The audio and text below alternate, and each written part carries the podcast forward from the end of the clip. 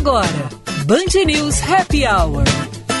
Com Lúcia Matos, Ana Cássia Enres e Vicente Medeiros.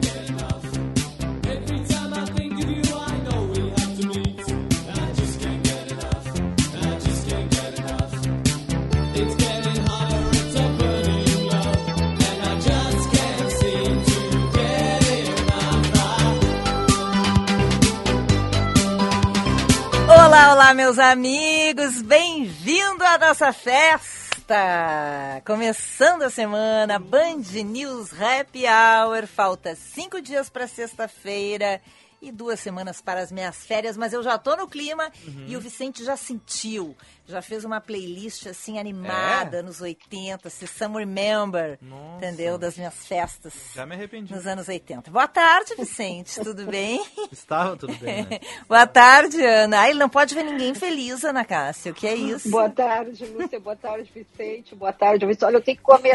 eu tenho que começar o programa rindo, porque o Vicente é inacreditável. Não, olha, inacreditável. Vou mudar a playlist. Não, realmente, segunda-feira, a gente tenta começar a semana animada. É. Não dá. Aí ele não vem e dá, dá nos dedos da gente. Não, não dá. tá É. bem. Ele mesmo que, que bota a música. Ele dá e tira o Ana Cássia, né? Ele dá o pão pra depois tirar o pão, É, né? exatamente. Logo hoje que voltou o pão. Ah, logo hoje que voltou o pão aqui na Band. Lembrando que Band News Happy Hour é um oferecimento de bom princípio alimentos, o sabor de uma vida inteira desde o princípio.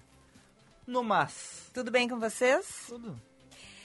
Mas tudo bem. Olha, eu tô tão impressionada, Vicente. É mesmo? É. Eu, andava também. Tô bem eu andava dando uns rolês pela cidade, chuva assim, É. olha, lavou o carro.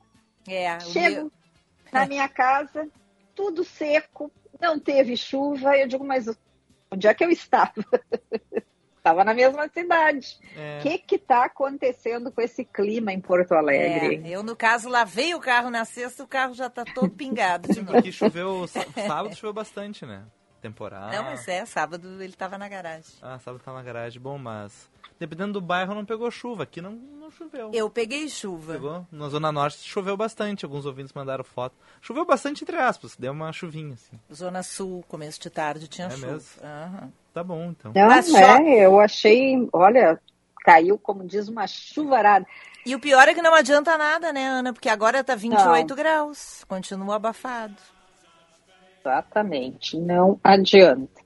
Agora, como é que foi o litoral, Lúcia Matos? Choveu lá, caiu uma chuva bem forte lá. Eu sei que em Porto Alegre foi Sim, faltou luz. assustador, né? Teve gente que voltou luz segunda-feira da manhã. É, lá não, lá foi, não foi temporal, parecia, ah, as nuvens assim escuras, parecia o Armagedon. Uhum. Graças a Deus não foi. É, e deu uma refrescada lá. No mais, estava tudo tranquilo. Então tá bom. E vocês, tudo bem no fim de semana? Tudo. Tudo na santa ordem. É, pois é. Bom, hoje a gente vai falar de tantas, tantos assuntos, né, Tantos gente? assuntos. Tem Shakira. Tantas emoções. É, tem Daniel Alves, tem é, os 10 anos da Boate Kiss, Tem. né? O Grupo Bandeirantes começa da largada numa cobertura especial. Tem Jaqueline Mânica, hoje a nossa consultora em desenvolvimento de carreiras vai falar sobre você sabe reconhecer os seus talentos? E tem as dicas de verão já tradicionais aqui, janeiro e fevereiro, no nosso Happy Hour. Hum. Hum. Tá. Vamos de. E a vida real, Vicente. É, vamos, vida a- real. Tá. vamos sair da bolha. Ah, vamos sair da bolha. Bom, a Lúcia já trouxe um spoiler. Vamos trazer ao longo da semana cinco episódios. Material especial do Jean Costa, Kiss 10 anos, Cicatrizes e Dor Alheia. A tragédia completa nessa semana, no dia 27, 10 anos. Tragédia que colocou Santa Maria em luto e chocou o Brasil e o mundo. e a tragédia que ainda assombra as famílias e sobreviventes que esperam por justiça aos amigos, familiares e namorados. Material especial aqui na Band News FM com o Jean Costa.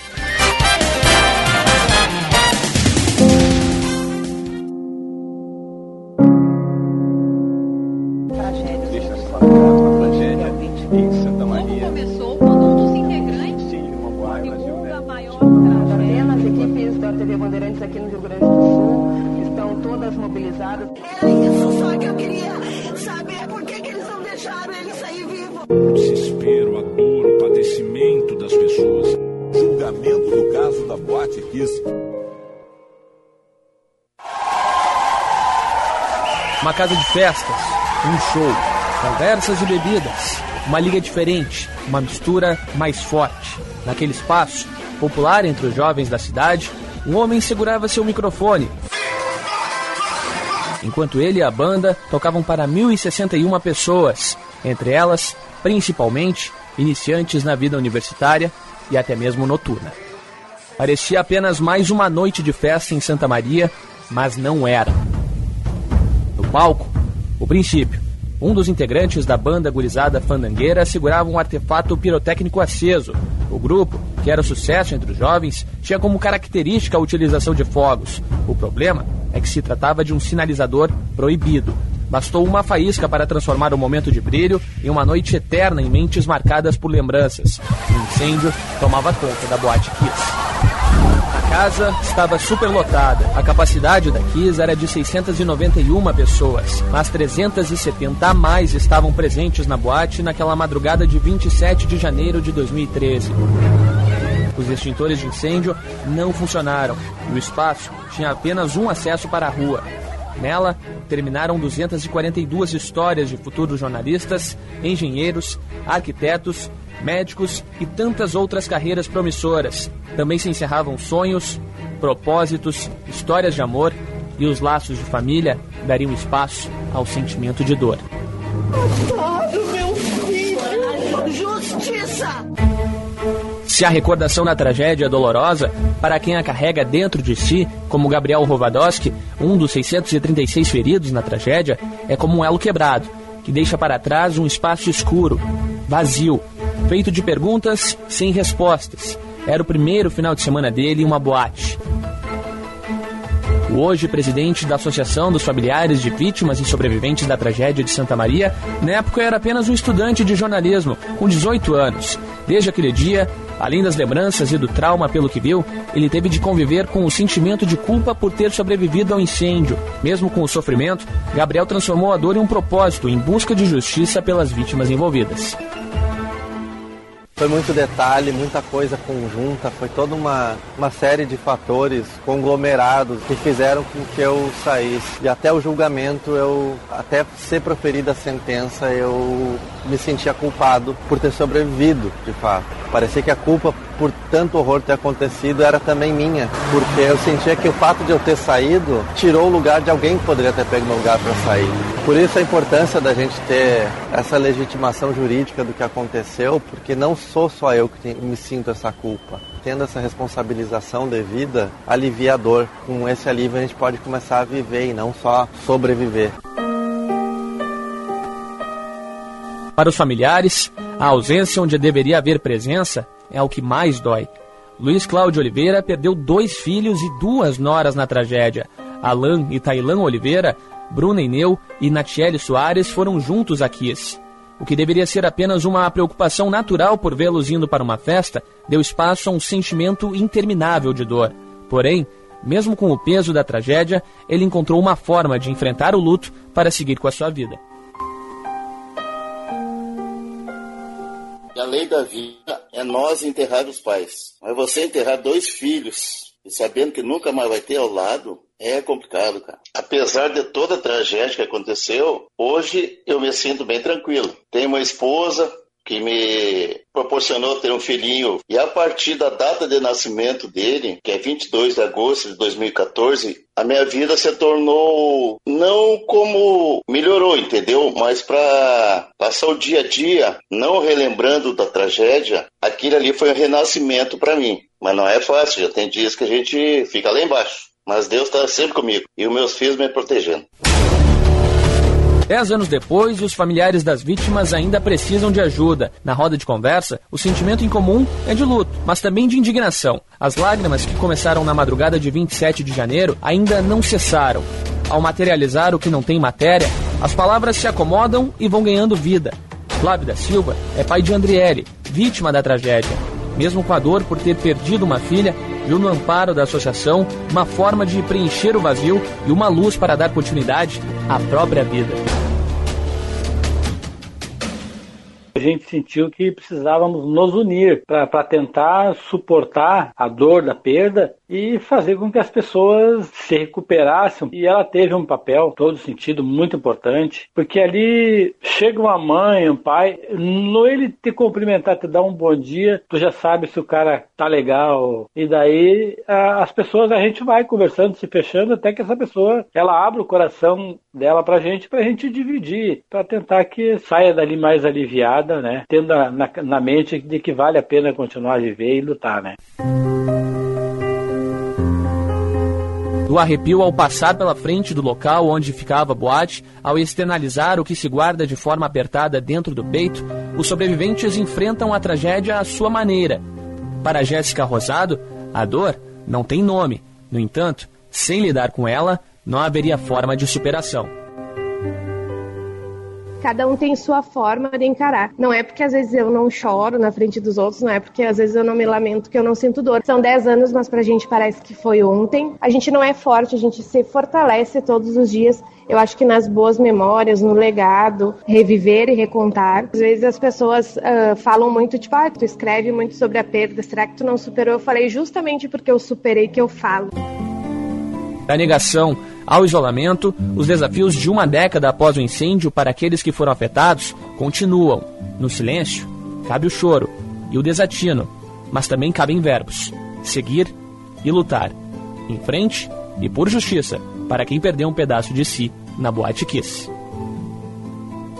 É contra a, a banalização da, do sofrimento por omissão, do sofrimento por falta de responsabilização e que vai contra essa nossa esperança de futuro. E buscando que a sociedade, principalmente Santa Maria também, possa uh, reconhecer até que ponto a história da Kiss pertence a cada um que mora nessa cidade e componha essa luta, porque uh, a justiça sim vai ser feita, não tem dúvida.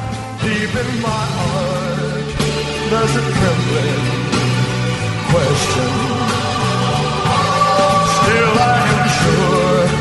that the answer, the answer is gonna come somehow out there in the dark.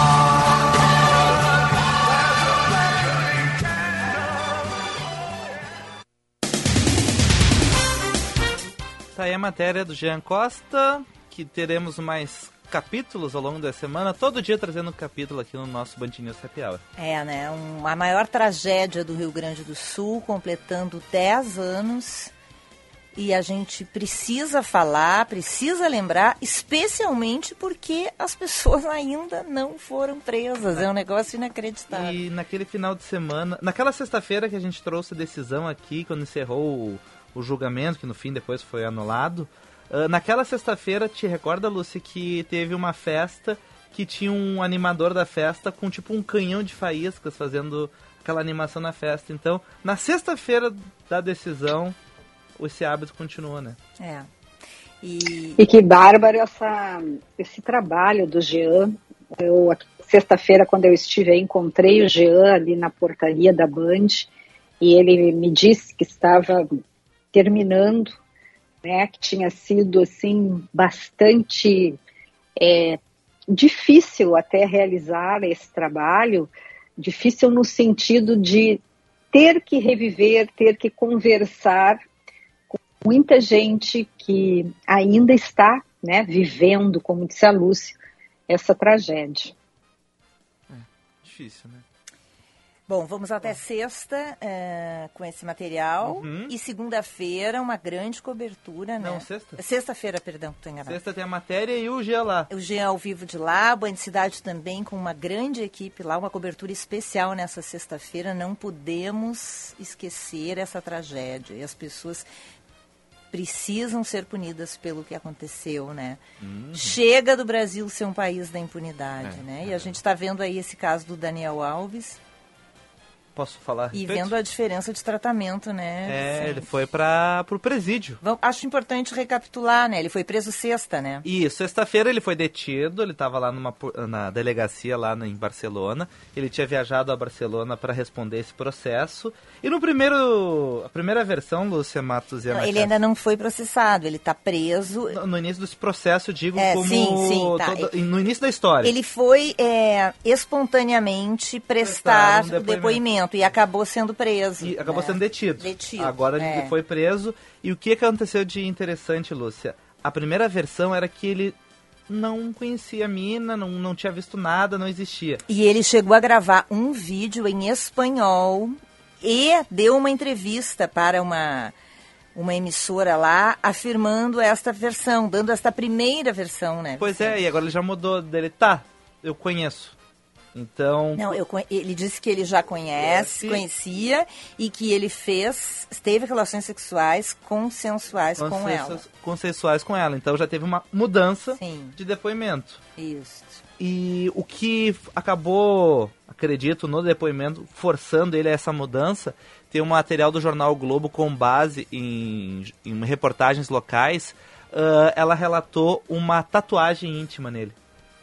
É. Ela viu isso, então acabou forçando ele a mudar o depoimento. Porque antes nada tinha acontecido. E ela relata e derruba ele.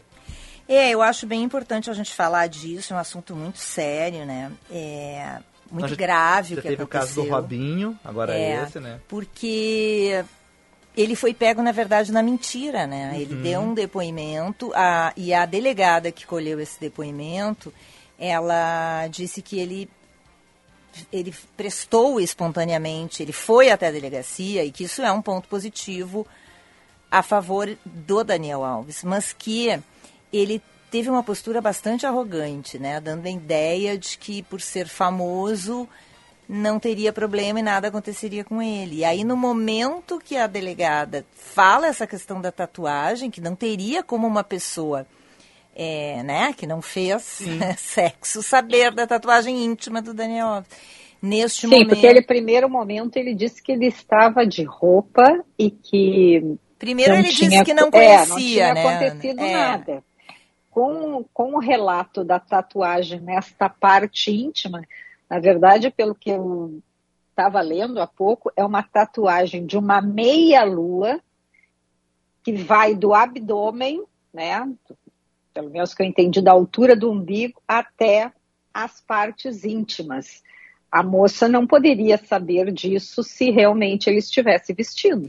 É, e na verdade ele deu várias versões, não são só duas, né? Porque a primeira é que ele não conhecia a moça, depois que ele conhecia a moça, mas, mas que fizeram eh, sexo e ele estava vestido. E a terceira, que é a partir dessa tatuagem, é que realmente não pode, né, gente? Como é que ela veria, teria detalhes É, disso? Até tinha visto, tem um tempo que eles ficaram no. Porque 16 minutos ele e 14 ela, pelo Isso. que eu sei. E já E- tem, e tem os vídeos, E daí né? ela, ele, teria, ela- ele teria saído e saiu da festa, depois de sair do banheiro. E ela, ao sair, ela relatou aos seguranças. Ela saiu chorando, Isso. aí ela foi para a mesa conversar com uma amiga. Quando o garçom viu que ela estava chorando, ele já foi direto falar com ela, porque existe um protocolo de segurança na Espanha, onde as pessoas que trabalham na noite são treinados para isso, seguranças, garçons e tal. É, para que quando eles vejam algum sinal de algum abuso ou de violência sexual, eles tenham um protocolo para prestar assistência às pessoas, às vítimas. Então esse garçom já foi, os seguranças da boate já foram falar com ela, ela saiu da boate, já fez a, a- já prestou a queixa à polícia e já foi direto na clínica fazer os Corpo exames. dele, é. E nestes exames havia sêmen. Então assim, é um negócio eu acho que a gente tem que duas coisas assim que me chamam muito a atenção. Primeiro, ele mentiu, né? e só o fato de ter mentido em, em várias versões, em várias situações, uh, já é uma coisa lamentável para ele. Fora o fato dele ser um atleta, dele ser um ídolo na Espanha, no Brasil. Gente, ele era o capitão da seleção brasileira de futebol, é, né? jogou em alguns momentos como capitão, é E verdade. agora ele estava lá há pouco tempo, né? E a gente uh, falou muito dele, teve uh, momentos de racismo, uh, pro, manifestações racistas em estádios da, da Europa, e ele respondeu, aquela vez jogaram uma banana no, no campo, ele pegou e comeu ela, enfim, todo mundo falou, nossa, Daniel Alves, enfim, dando um... chega pra lá no racismo. Então a gente trouxe quando ele foi correto, mas agora que ele tá errado, muito. É, a justiça, o julgamento do Daniel Alves é, é uma responsabilidade da justiça, né? Mas o que a gente analisa aqui, o que eu acho que é importante destacar, é que ele é um ídolo, ele é um atleta. Uhum. E só o fato dele estar traindo a ele é casado, né, gente? Ele é casado ah. com uma modelo uh, espanhola que acabou de perder a mãe. É, ela até postou uma. fez uma postagem, né? Que ela tá muito triste, enfim, com a situação. É, porque ela, ele, ele na verdade, o, o Daniel Alves joga no México. E ele esteve lá em. No, esse fato aconteceu em 30 de dezembro. É, ele, ele saiu da Espanha e voltou para a Espanha porque a sogra dele morreu no início do, do, de janeiro. E aí ele foi voluntariamente prestar depoimento e acabou detido. Então, assim, já partimos do princípio que é errado, né? É. Quer dizer, a, a, ele é casado, a esposa a, tinha acabado de perder a mãe, ele foi para uma boate, ele traiu a esposa, ele fez sexo dentro de um banheiro, se é que ele fez, né? Uhum. Isso será comprovado, mas enfim, várias, várias questões que a justiça tem que julgar o caso do estupro, se ele ocorreu, mas a opinião pública acho que é, avalia, né? No caso, eu, eu como fã do Daniel Alves e do, do, do, esporte, eu fico chocada assim, com esse tipo de postura vindo de uma pessoa que deveria dar um exemplo positivo e não negativo, né? É, é verdade, Luiz. Bom, uh, antes do intervalo, Ana, tu tinha comentado final, uh, na última semana a respeito da foto lá do Lula, sobre fotojornalismo. E Sim. o José Henrique Mariante, que é o Budsman da Folha, falou sobre o assunto.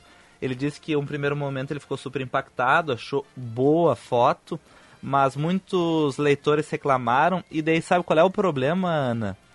Uh, no manual de jornalismo da Folha, diz que não pode usar fotomontagem. Exatamente. Ah. E, e, mas nós já tínhamos, eu acho que eu, não, eu não, não falei sobre isso na sexta, porque eu tinha anotado, então só se eu esqueci porque já na sexta-feira uhum. uh, alguém, algum jornalista, algum uh, no Twitter, alguém postou uh, o trecho do manual de esse de o manual da Folha, de, o manual de é, redação o manual da Folha. de redação da Folha e que já estava ali nesse esse trecho destacado.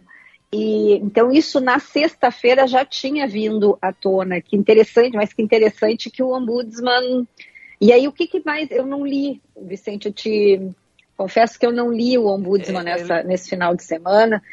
Uh, e, e o que, que ele diz? Ele diz, por exemplo, assim, Ana, uh, em um primeiro momento ele não percebeu o efeito, considerou a imagem impressionante em uma crítica interna. Todos acharam impressionante aquela questão do vidro, Lula ao fundo. Ele acreditou que viu como muitos assinantes, enfim, ele viu, achou que realmente ela tinha batido a foto ali e acertado um quebrado com Lula no fundo.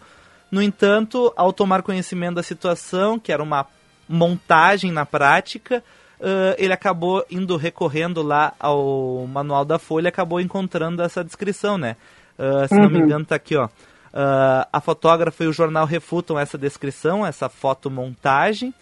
E, mas lá no, na página 106 do manual de redação são proibidas adulterações da realidade retratada, tais como apagar pessoas, alterar as suas características físicas, eliminar ou inserir objetos e mudar cenários. Então, o próprio manual da Folha já não permite. E quando eu li uma reportagem da Gabriela, ela comentou muito que ela via aquela foto como uma forma de resistência. O problema é que nem todo mundo precisa ver como resistência, né? Todo mundo achou uma violência, né? Sim. Que era uma, uma todo mundo não, parte parte do pessoas. público achou que era uma convocação à violência. Vamos atacar o presidente. enfim. Hum. É o risco de deixar algo. São assim. as interpretações, né? Isso. isso é muito interessante quando tem essa.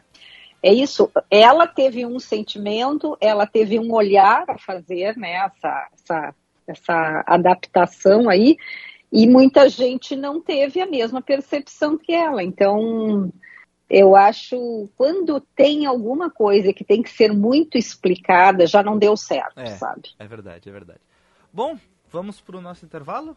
Uhum. Então tá. É, eu queria só falar mais uma coisa sobre Diga. o caso Daniel Alves. Daniel Alves. Eu acabei de perder uma reportagem aqui que estava comparando os casos aqui, ó. É, porque isso, isso levanta uma outra questão, né? Que é a impunidade no Brasil, né?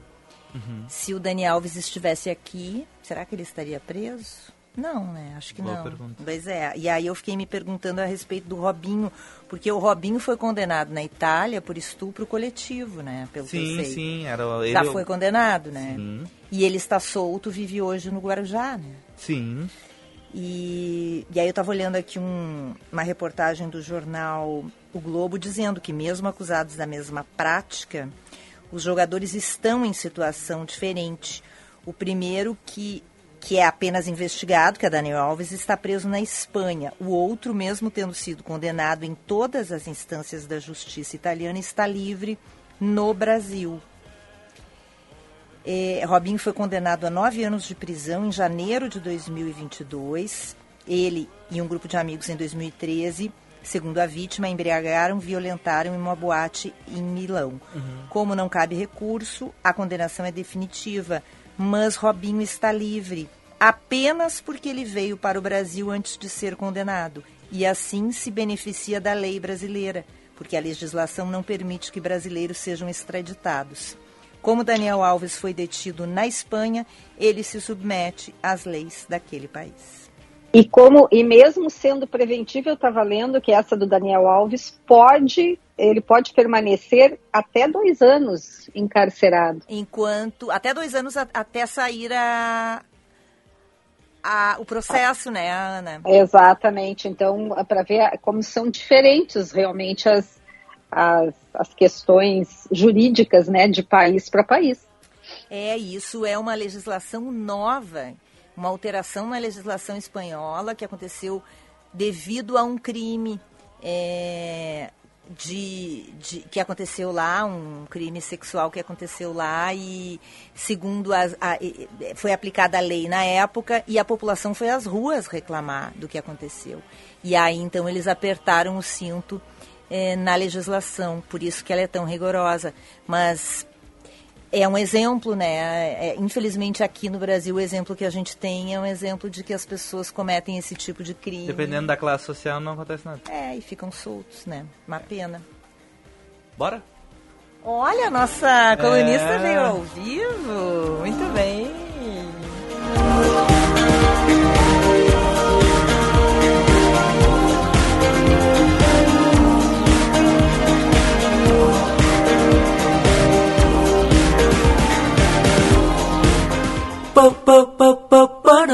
Verão sem roubada. Tudo bem, Lúcia? Um abraço para você, galera aqui do Happy Hour. Pois é, sabe que eu fiquei pensando aqui o que, que eu daria de dica para a galera nas férias? Eu tenho uma dica que está mais relacionada à minha área, né? Que é o futebol, os esportes. Um documentário que tem no Netflix muito bom que é o caso Figo, né? o documentário da história da negociação que mudou o futebol. Por quê? Porque é um documentário que envolve vários pormenores. A gente está falando de uma rivalidade histórica, Real Madrid e Barcelona, dois clubes gigantescos, talvez o maior clube do mundo e o segundo maior clube do mundo. E a época, nós estamos falando de um jogador que o Figo era o Cristiano Ronaldo da época, o Messi daquela época. E ele jogava num clube e foi parar no outro, em meio à disputa de uma Eurocopa. Então a gente está falando de dois clubes desse tamanho, de valores né, milionários na história do futebol e mais do que isso, também tem toda uma questão política que envolve os dois lados, né? Barcelona e Real Madrid, os franquistas, no caso do Real Madrid, né, e no caso do Barcelona, os catalães. Ou seja, muita coisa envolvida em uma negociação de futebol, né? uma transferência da história de um clube gigantesco como é o Real Madrid,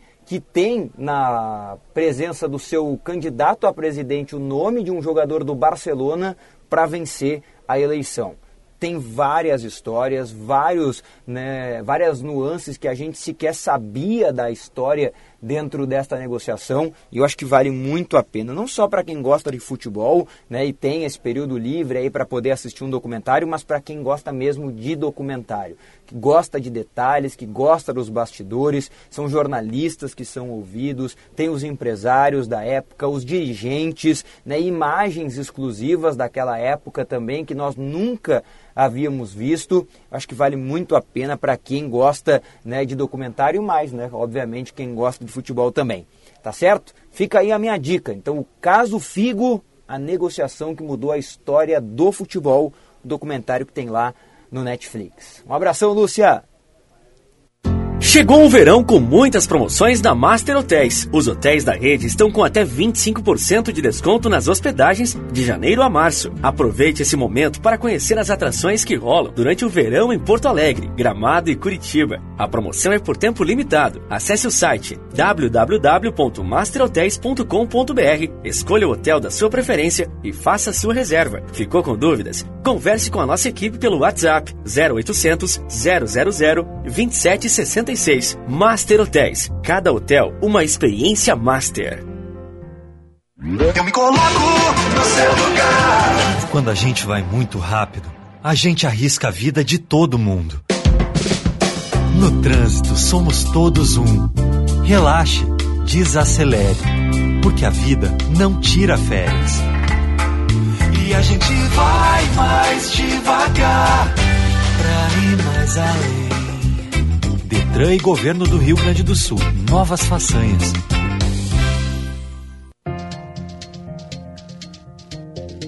A vida é feita de novos princípios. Do nascimento de uma nova vida ao café da manhã no amanhecer de todos os dias.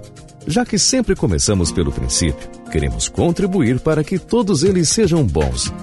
Para saborear uma vida de emoções, um bom princípio de ano é essencial. Bom Princípio Alimentos. O sabor de uma vida inteira desde o princípio.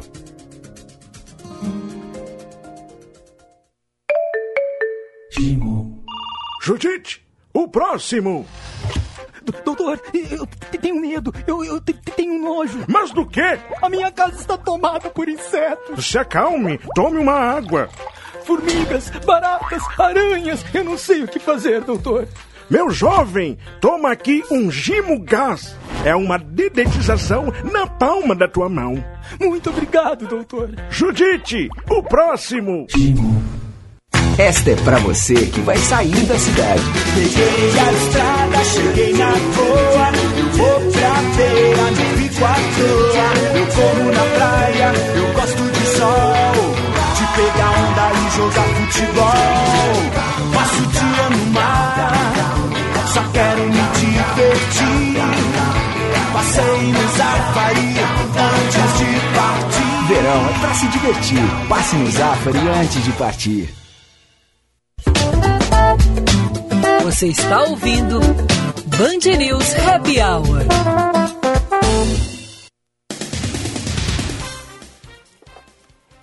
5h36, 28 graus, 3 décimos. Estamos de volta com o Band News Happy Hour, um oferecimento de bom princípio alimentos. A vida é feita de novos princípios, do nascimento de uma nova vida ao café da manhã no amanhecer de todos os dias. Já que sempre começamos pelo princípio, queremos contribuir para que todos eles sejam bons. Bom princípio alimentos, o sabor de uma vida inteira desde o princípio. E fotografia no Rio Grande do Sul tem nome e sobrenome, é Antares Martins. O fotógrafo das celebridades, especialista em moda, editoriais, publicidade e mídias sociais, Antares é reconhecido em todo o Brasil por captar a essência e a personalidade de cada pessoa. Seu olhar sensível e atento aos detalhes o torna um ícone da fotografia contemporânea. Marque seu ensaio, conheça o trabalho acessando antaresmartins.com ou o Instagram, arroba Antares Martins. WhatsApp é o 51 984540660.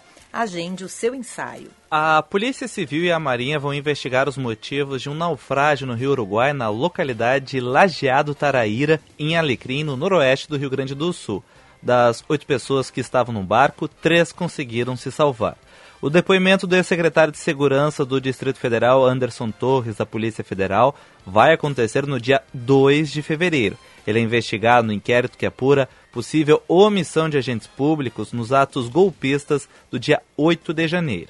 O presidente Lula e o presidente da Argentina, Alberto Fernandes, afirmam que discutiram formas de melhorar a relação entre os países e as dinâmicas econômicas na região.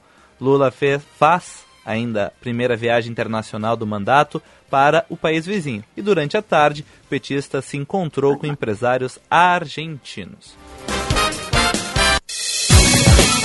Carreira em Foco, com Jaqueline Mânica. Oferecimento ICP Desenvolvendo Pessoas e Facilitando Negócios. noicp.com.br você sabe reconhecer os seus talentos? Não! Este é o tema de Jaqueline Mânica. E aí, Jaque, bem-vinda. Bem-vinda. E dá para a gente fazer já uma provocação com os nossos ouvintes, Ih, né? Se, será que os nossos ouvintes sabem? Se a gente perguntar assim, em que que você se acha nota 10? O que, que, Claro. será, que, que será que vem aí dos nossos ouvintes? Boa pergunta. Mande o seu, a sua respostinha para Jaque Mânica pelo 998730993 ou pelo chat na nossa live no YouTube. Olha, já tem resposta, olha aqui, ó. O pessoal tá ligado, viu? É, o nosso ouvinte João é, Carlos Alves Souza diz que ele é 10 em criatividade. E que, e que espetáculo essa fluidez dele, essa resposta na ponta da língua. É verdade. Porque nesses meus 30 e poucos anos de eh, que eu venho que eu acompanhei as pessoas fazendo processos seletivos, acompanhando as pessoas no seu desenvolvimento da trajetória profissional, é, a gente pergunta para as pessoas, né, em que que tu realmente, por que que tu deveria ser a pessoa que vai ganhar essa posição? Por que que você eh, é a pessoa que deve ser escolhida? Ou, né, me fala melhor onde é que estão realmente as tuas potências. E é muito comum as pessoas não saberem responder. E por incrível que pareça, apesar de que falar dos defeitos e falar do, ah, o que, que eu falo das minhas dificuldades dos defeitos, as pessoas se treinam mais. Porque existe um medo muito grande de eu, num processo seletivo, eu falar que eu tenho, ah, eu tenho uma dificuldade XYZ e que isso possa ser um tiro no pé, né? Que isso possa fazer com que ah, seja a resposta que vai me tirar do- dos processos. Então as pessoas acho que foram se preparando mais para isso. Mas falar bem de si mesmo é algo que é difícil. É, difícil. É. Tanto que assim, a- Mas- a- Mas será que a gente tem que, por isso que eu acho muito interessante isso, será que a gente tem que falar? Eu acho, eu pelo menos acho que quem tem que falar das minhas qualidades são os outros. Ou, por exemplo, bom, é. Mas o teu, o teu chefe, por exemplo, não deveria reconhecer, saber as criatividades dos seus funcionários? Não, mas é, é não, ele, é, é importante que ele, que ele olhe e que ele reconheça, mas eu acho que também é importante que a gente saiba falar. E eu acho que isso tem muito a ver com a nossa cultura. Por exemplo, se eu disser assim, Lúcia, nossa, tu está de verde, como tu está linda, que coisa, que bonita essa tua blusa. É, é muito comum a gente dizer assim, ah, eu comprei num Baratex. lugar bem Baratex, sabe? Ou é Parece um-. É, É. a gente fica A gente meio fica com sem, vergonha. A gente fica sem jeito, a gente perde meio que o, o, o desembaraço de continuar a resposta e simplesmente acolher. É um elogio que você está recebendo.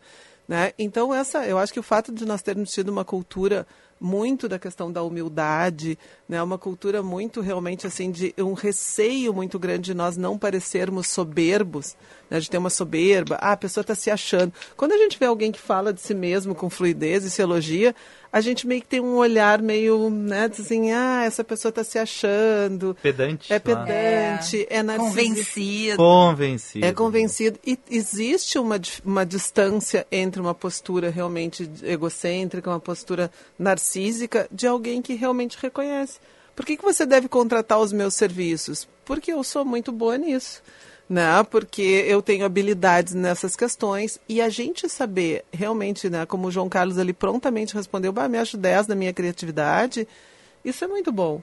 Porque isso mostra uma segurança, né? O que é importante é, é realmente o João Carlos se certificar, né? Se, o, se as pessoas também percebem isso, se no dia a dia, no desenvolvimento da, da vida e do trabalho, realmente ele consegue colocar essa experiência e, e, é, e é, existe percepção, então, é, é importante a gente ter, ter na, na, psicologia, a gente usa uma expressão que se chama ideal de ego. Né? E essa expressão significa quando eu tenho uma noção maior né, do, de mim do que realmente eu sou. Então, isso é importante checar. Agora, se eu estou checando e eu vejo que realmente, quando as pessoas olham para olham o João Carlos assim, ah, realmente a tua criatividade é 10 as pessoas né, olham e se a gente fizer perguntas para as pessoas que conhecem, tanto em casa como nos diferentes espaços, e disser assim, qual é a tua marca registrada? É criatividade? É porque isso é muito bom em ti. E é importante que a gente saiba, que a gente tenha essa consciência. Porque tudo aquilo que são uh, características que fluem muito na gente, que a gente tem realmente essa, essa destreza, que a gente tem essa maestria, isso uh, é bom que a gente cuide.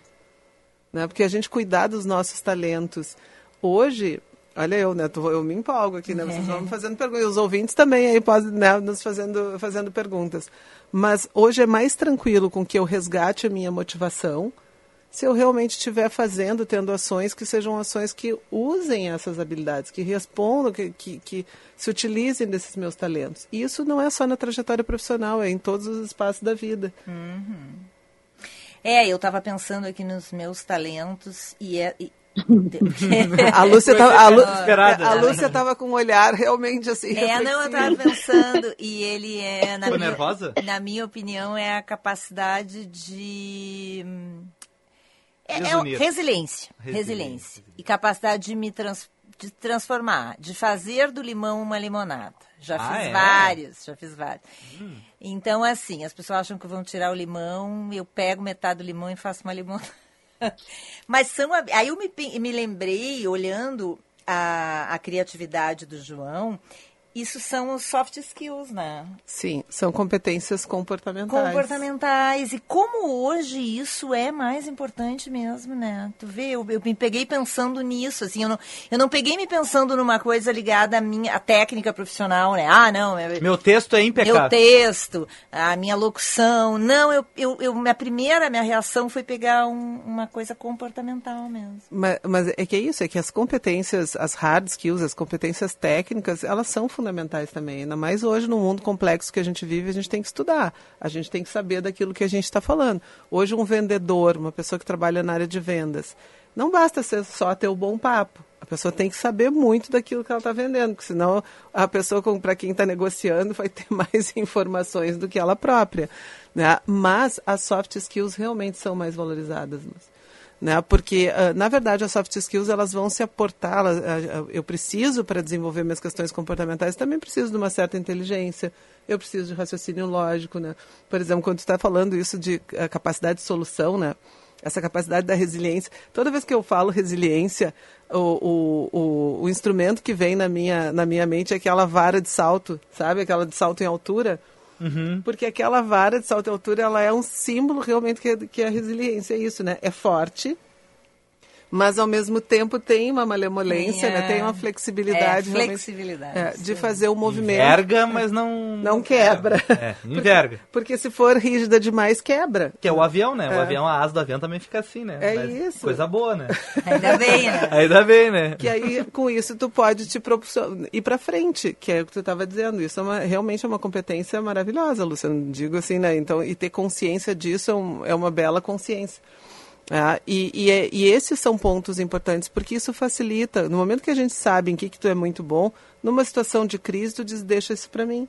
Né? Ou, as, ou as pessoas vão olhar para ti e vão realmente dizer assim, bah, Lúcia, o que, que tu acha? Né? Olha, nós estamos vivendo um momento difícil, por onde a gente sai?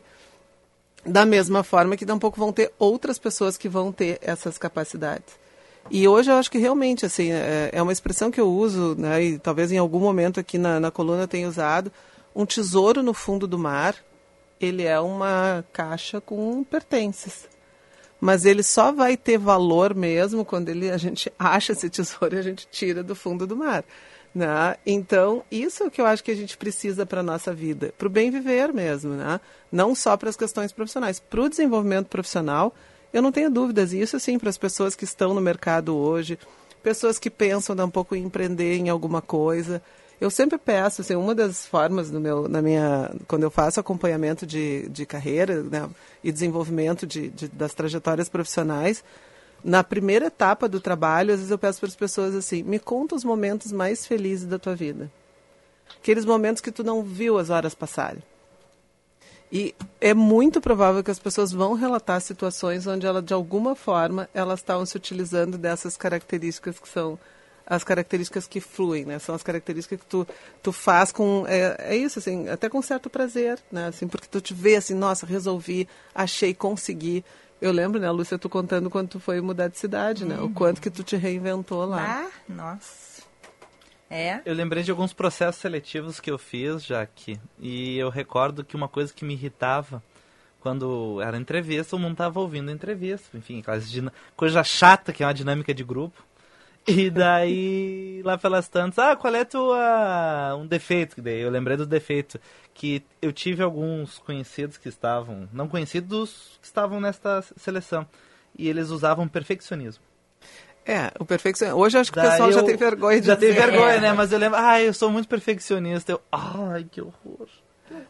Né, o perfeccionista ou assim eu sou muito ansioso né eu quero muito assim fazer as coisas acontecerem né. Ah, é, é, um defeito que é um elogio né é, tá um elogio, é, e é isso é, é, muito mais falso a pessoa se elogiar desse jeito uh, uh, que está dando curvas sim do que realmente a pessoa saber uh, tá colocando. É, eu me importo muito com o trabalho, então essa é uma coisa positiva minha. Seria isso, né? Não ah, o perfeccionismo, eu quero sempre tirar o melhor. Que coisa boa para um gestor é. saber que tem alguém que vai ficar ali ao máximo possível tentando achar, né, como é que melhora. Mas essas perguntas, primeiro assim, deixa eu defender aqui a, a categoria, né? As dinâmicas de grupo, elas são sensacionais. Ah, Ai, eu odeio Ai, coisa chata. Ah. E tu, Ana Cássia, tu gosta? A, Ana Cássia gosta. A Ana tá eu ali, adoro. pensativa. é, a Ana deve O pessoal gostar. do mundo corporativo, olha, eu te contar. Tu gosta, Ana? Eu gosto, eu gosto, acho muito interessante. Mas sabe por que, que a dinâmica é, é importante? Hum. Porque na dinâmica de grupo, tu tira o controle intelectual. Uhum. Exatamente. É, uh, tu, é o jogo. Por exemplo, no jogo, tu não consegue controlar o tempo inteiro aquilo que tu vai dizer. Né? No, uhum. Quando tem uma situação ali, seja, né, um, o que, claro, que, o que, que é ruim é que muito, já teve muita dinâmica de grupo uh, estúpida. Uhum. E, e, tem profissionais ruins em todo. Então tem aquela que a pergunta qual é o bicho que você quer ser. Eu tenho uma eu tenho uma bronca dessa pergunta, né? Agora graças superpoder, a Deus, superpoder. É. Escolhe o superpoder aí que tu quer. É isso, né? Eu, eu, eu pagava para ver alguém um dia chegar e dizer assim, ah, eu quero ser o burro. É. né? Porco espinho. Uh, espinho. Eu gosto de relações. Então acho que não é disso que a gente está falando, mas é, é, realmente tu trazer uma situação de jogo, porque quando a gente brinca, por exemplo, tu tá fazendo uma vez eu vi as fotos da Lúcia lá jogando rolha, né? O dorminhoco. Dorminhoco, é. é.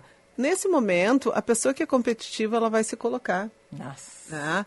Ela, a pessoa que não aceita perder. A pessoa que não aceita perder vai, vai retrair com, com toda a brincadeira, porque ela não vai querer levar, deixar a rolha em qualquer lugar. É. Então, essas características, elas se expressam no, no jogo. E por isso que ele é muito importante, porque num processo seletivo, a gente precisa minimizar a chance de erro. Então, se tu tira o controle, senão fica aquela resposta bonita. E, resposta... e, e tu trabalha com outras pessoas, às vezes, né? Então, eu lembro uma que tinha que criar um produto então eu me relacionava com pessoas que eu nunca tinha visto, mas como eu ia me dar bem com pessoas estranhas. É isso, como é que tu cede, como é que tu negocia, né? Como é que tu briga para colocar a tua ideia, porque querendo ou não, em algum momento precisa que realmente assim fazer a tua ideia se valer. E, e aí tu rodou nessa parte, eu Não, não, eu passei, eu como rodei na entrevista me... sozinho. eu rodei na entrevista sozinho. Você se relaciona bem com outras pessoas? não, não, não olha esse mala aqui. Uma das coisas que eu mais gosto é quando eu vou em alguma por exemplo, algum evento, alguma reunião, almoço, e tem que sentar em mesas que tu não conhece as pessoas. Ai, tu gosta, Ana? Ai, eu tenho horror. O comportamento das pessoas. É, aquilo ali, para mim, é, é um grande momento de observação. Antropóloga. e de ver quem é quem, sabe? Mas, Ana, e essa é uma questão. Ó. Por exemplo, se a gente for num grupo e perguntar, ah, quantas pessoas aqui gostam de conhecer pessoas, acham que é importante conhecer pessoas novas? Uhum. É. 97% das pessoas vão levantar a mão e vão dizer, ah, eu acho Aham, importante. Exatamente. E aí, qual, qual é Na o... hora H, eu quero ver. É que a, a pessoa aí tá entrando no evento, ela tá olhando onde é que tá a minha turma para eu sentar do lado. É. São poucas É. Anas que vão realmente fazer valer essa, essa atitude, né? E, Então, acho que esse é um ponto bem importante, assim, né? acho que retomando assim, a questão do saber falar de si, saber reconhecer das suas virtudes, às vezes é muito, é muito complicado quando tu pergunta para uma pessoa, seja num processo seletivo ou, ou num evento que está dentro de uma organização e, tu- e, e, a, e a gente conversa assim, diz assim, o que que tu é bom, o que que tu é nota 10? E as pessoas não sabem É, responder. eu, tra eu travaria, eu acho. Eu, eu pensaria muito mais em defeitos do que em. Uhum. Talvez eu seja muito crítico. É. Eu sou um grande crítico. E tu Mas vê- por que que tu é crítico, né? É, porque eu sempre quero evoluir, quero melhorar, então eu sei dizer que. Será? Aí, é- ô Ana, vamos parar aí, ó. Terapia, terapia eu tô ficando nervoso, eu tô ficando nervoso. Daqui a pouco eu não sei mais se eu sei. Será? Tu não tá querendo te defender de alguma coisa? Aí, e a psicóloga não sou eu, viu? É a Ana que está falando isso, não sou eu. Mas, ah, mas tu vê assim, essa criticidade, pelas tantas, pode ser a tua- o teu talento, Vicente, né? E não é à toa que tu foi fazer jornalismo, né? Porque essa crítica talvez faça com que tu queira ir atrás, que tu queira aprofundar o assunto, não queira ficar no raso. né? Então, esse é um ponto, né? Ah, essa semana passada eu estava falando com uma moça que ela disse assim: eu estou recebendo muitas críticas porque eu sou a- agressiva. Porque quando eu falo, eu sou muito direta, né? Ah, meu, o, o nosso aqui, no, falando para os gaúchos, o analista de Bagé. E as pessoas começam a me rotular como alguém agressivo. E o que, que eu estou trabalhando com ela? Né? Para que ela possa ah, entender que existe uma virtude por trás disso. Né? Que ela é uma pessoa muito focada em resultados. E ela é uma pessoa que ela é acelerada, ela tem uma energia. E, e é mais fácil. O que, que é importante entender? Que é muito mais saudável para ela, ela entender como que ela pode calibrar essa virtude, porque é, uma, é a natureza expressiva dela. É um jeito. Existe uma virtude. Tu precisa de pessoas que tenham ousadia, a gente precisa de pessoas que, que, que vão buscar esses resultados. É uma qualidade importante. Mas como tudo, né? O vento é bom, mas se tiver um vento muito forte, derruba tudo. Então, e essa consciência faz com que a gente possa fazer um melhor uso das nossas habilidades, dos nossos talentos e, inclusive, facilita a convivência. Isso aí. Uhum. O João está dizendo aqui, em cima disso que a gente está falando, que a gente tem que ter coragem para falar das nossas qualidades e deixar de lado o complexo de vira-latas. Ah, muito, eu tenho mais um tempinho, estou olhando. Tem um minuto. Um minuto. Um minuto. Ah, isso, ah, João, que, tu- que o João está falando, ah, esse é um ponto bem interessante, né? A gente tem na, na psicologia dos grupos, tem um autor que fala, é mais difícil a gente falar de coisas boas do que falar de coisas ruins. Às vezes a gente tem uma noção que criticar alguém numa situação de grupo é, é mais difícil. Não. Ah, é muito mais difícil a gente realmente bancar e reconhecer as coisas positivas, as características positivas, a gente elogiar, a gente declarar afeto para alguém. É muito mais, é, é, é mais desafiador, é quando tu consegue realmente ter uma relação mais construtiva, mais de mais tempo. Porque quando a gente elogia, a gente fica, quando a gente declara amor, a gente fica mais vulnerável. Ah, então, o, e então e é isso, né? Isso que o João coloca realmente, essa coragem da gente poder se bancar e dar um pouco alguém dizer que não é. E aí, para terminar com o humor, eu fui. Uma das coisas que, eu- que eu aprendi muito cedo isso, eu lembro uma vez que eu achei um desenho que eu fiz maravilhoso. Maravilhoso, estava com as amiguinhas, né? Sabe que criança é sincericídio, né? As crianças dizem. E eu achei meu desenho maravilhoso. Eu fui mostrar para minha amiga, na época, Vanderlei era o nome dela. Mas não era ternurinha. Não era a ternurinha. E aí eu fui mostrar para Vanderlei meu desenho. Em vez de eu dizer que eu achei lindo, eu disse assim: é, ficou feio, né, esse meu desenho. E aí ela olhou e disse assim: é mesmo, ficou horrível.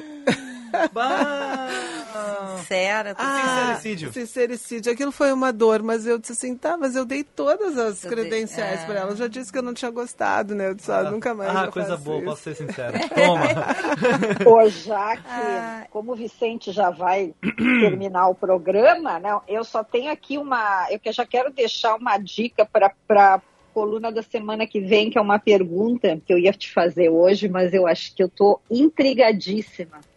Na verdade, é uma afirmação tá, de um psicoterapeuta que ele diz o seguinte: que toda pessoa de sucesso profissional teve uma mãe chata. Ó, oh, conversaremos sobre semana que vem, pode Olha, ser? Olha, que interessante. Então tá. tá bom? Até mais, Jaque. Valeu, É, Jaque. tá obrigada, bom. Tchau, obrigada tchau, pela tchau. presença.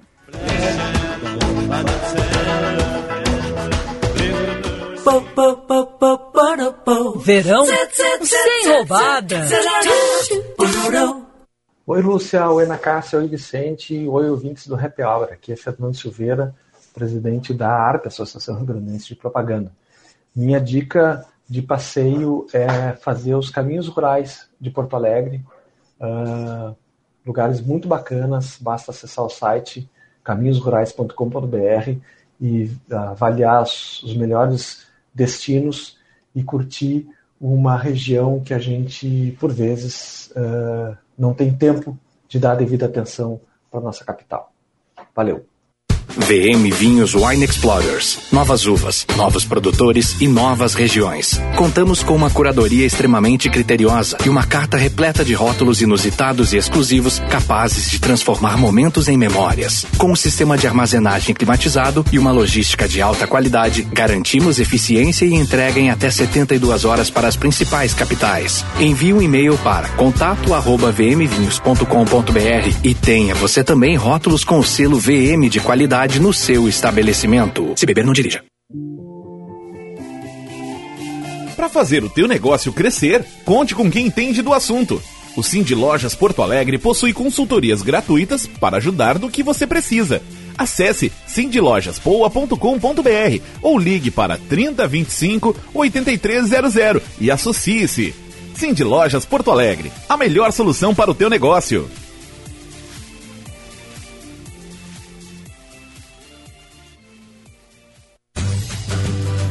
Venha participar da sexta edição do Paleta Atlântida, que acontece no dia 28 de janeiro, na beira da praia de Xangri-Lá. O evento deste ano recebe 3 mil assadores e uma equipe do Guinness para registrar o recorde de maior churrasco do mundo. Traga seus amigos e familiares neste evento que reúne assadores amadores e profissionais. Os ingressos estão disponíveis na plataforma Simpla. Se você também ama churrasco, você não pode deixar de curtir este evento no Litoral Gaúcho. No momento do churrasco tem que ter geleias gourmet bom princípio. Experimente. Gimo desengordurante, facilitando a limpeza do seu churrasco. Qualidade comprovada. Colometim. Pesou a refeição, Colometim é a solução. Apoio carne de búfalo. Sustentável, saudável e saborosa. Você está ouvindo Band News Happy Hour.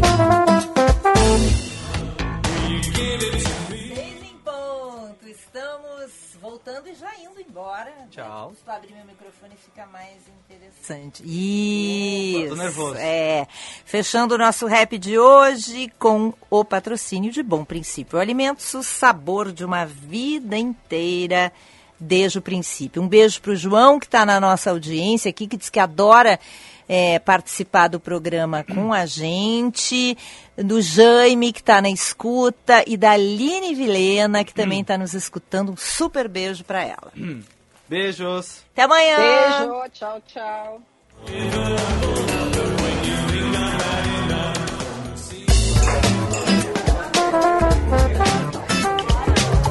Você ouviu? Band News Happy Hour.